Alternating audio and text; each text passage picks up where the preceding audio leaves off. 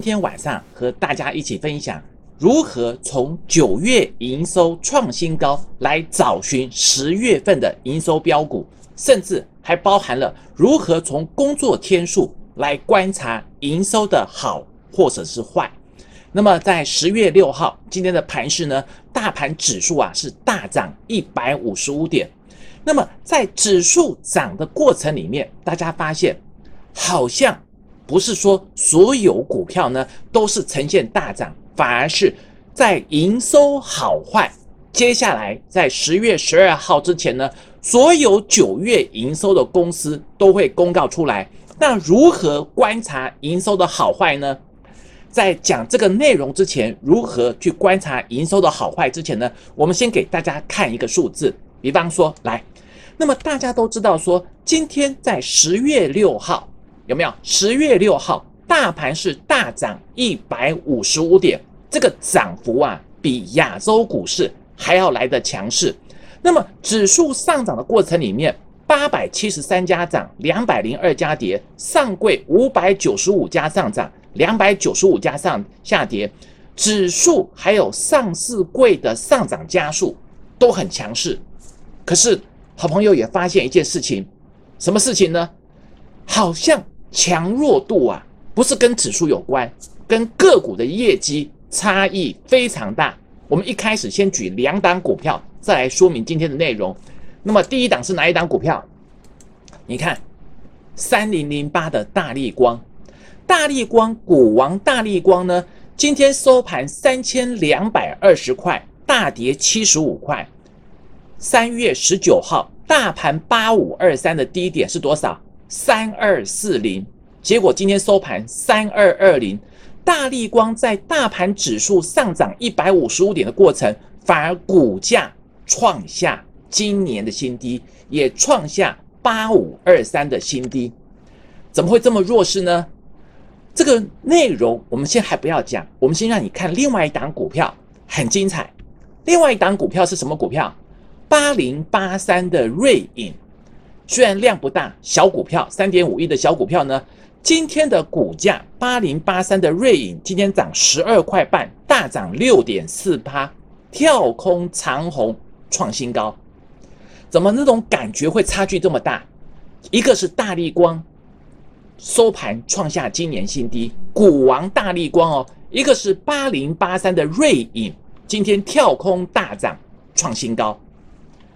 这个关键重点不是在指数，这些股票呢，其实在股本的一个指数贡献，大地光还可以影响到指数，瑞影根本都不会影响指数。那相对的，差别的重点在什么地方？营收，好，真的营收差距很大。我们今天下午呢，大概在三点钟左右，我们把上市柜的营收再统计一遍。十月六号下午三点钟。已经公布出来有三十家，三十家的公司创历史新高。来，我们很快看一下哪三十家公司。这三十家公司里面，我们照产业的分类，好，次产业、细产业的分类，你会发现，哎，电机机械有两家，电子零组件有没有？二四六八有八家。甚至包含半导体业，二四六八十有十家，最多的是半导体十家，电子零组件有八家，再来是生技医疗产业四家。这三十家里面，你仔细观察，半导体就是 IC 设计相关的，还有电子零组件，再加上生技医疗，有没有发现？从次产业的分类里面，你可以很明显看得出来，三十家里面，这加起来半导体、电子零组件，再加上生技，二十二家，好，二十二家就占了七成以上。这三大族群怎么样来观察呢？比方说，在整个营收的数字上来讲，当然啦。营收月增年增能够大幅成长，创历史新高，就已经是很好的一个消息。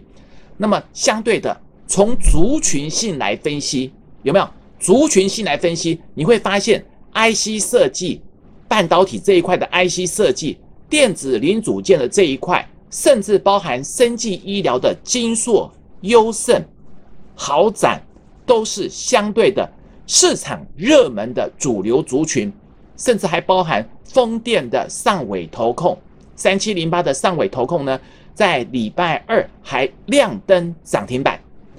这个关键很明显的告诉大家一个数字，什么数字？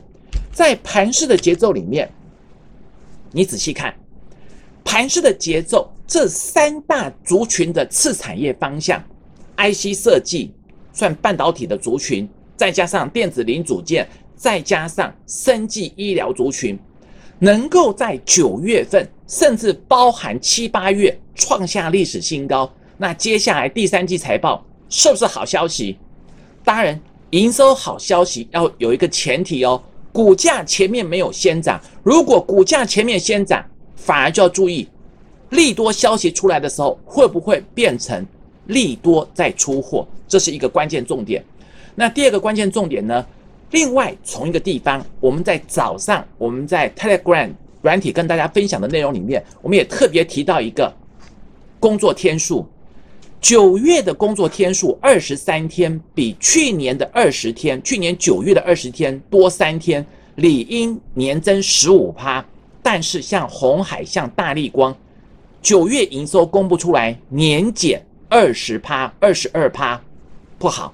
这个落差，工作天数增三天，增加十五趴，但是反而公布出来的营收年减两成，落差高达三十五趴。这才是真正今天你看到大力光有没有？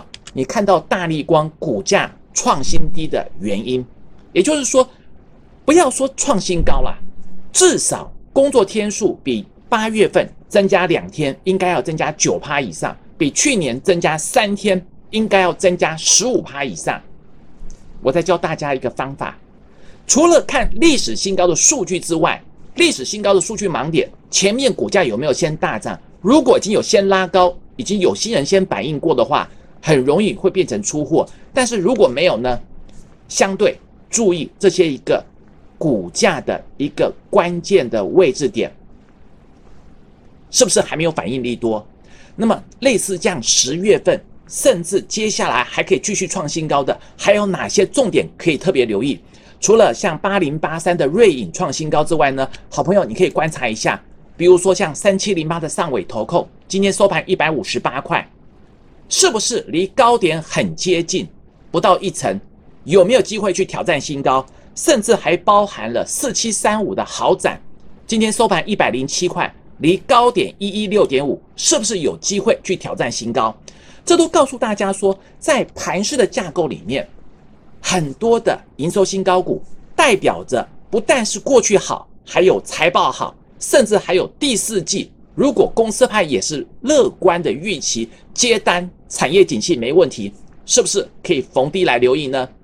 今天把这种营收观察的重点，有没有创新高，有没有先反映股价大涨，再来从工作天数观察有没有符合工作天数的成长，还有哪些强势族群可以领军创新高，从次产业的分类。整理出来，你会更明显发现哪些主要的看好产业可以做一个追踪，甚至做一个操作。今天把这些重点分享给好朋友们。如果好朋友你喜欢我的影片，欢迎按下订阅，按下小铃铛，不要忘记哦。每天晚上八点到九点钟，我们在我们的亚洲我最标呢，每天都欢迎好朋友可以提出你的疑问，有任何的疑问，可以在我的直播时段来做询问。金融九分满，我们下次见。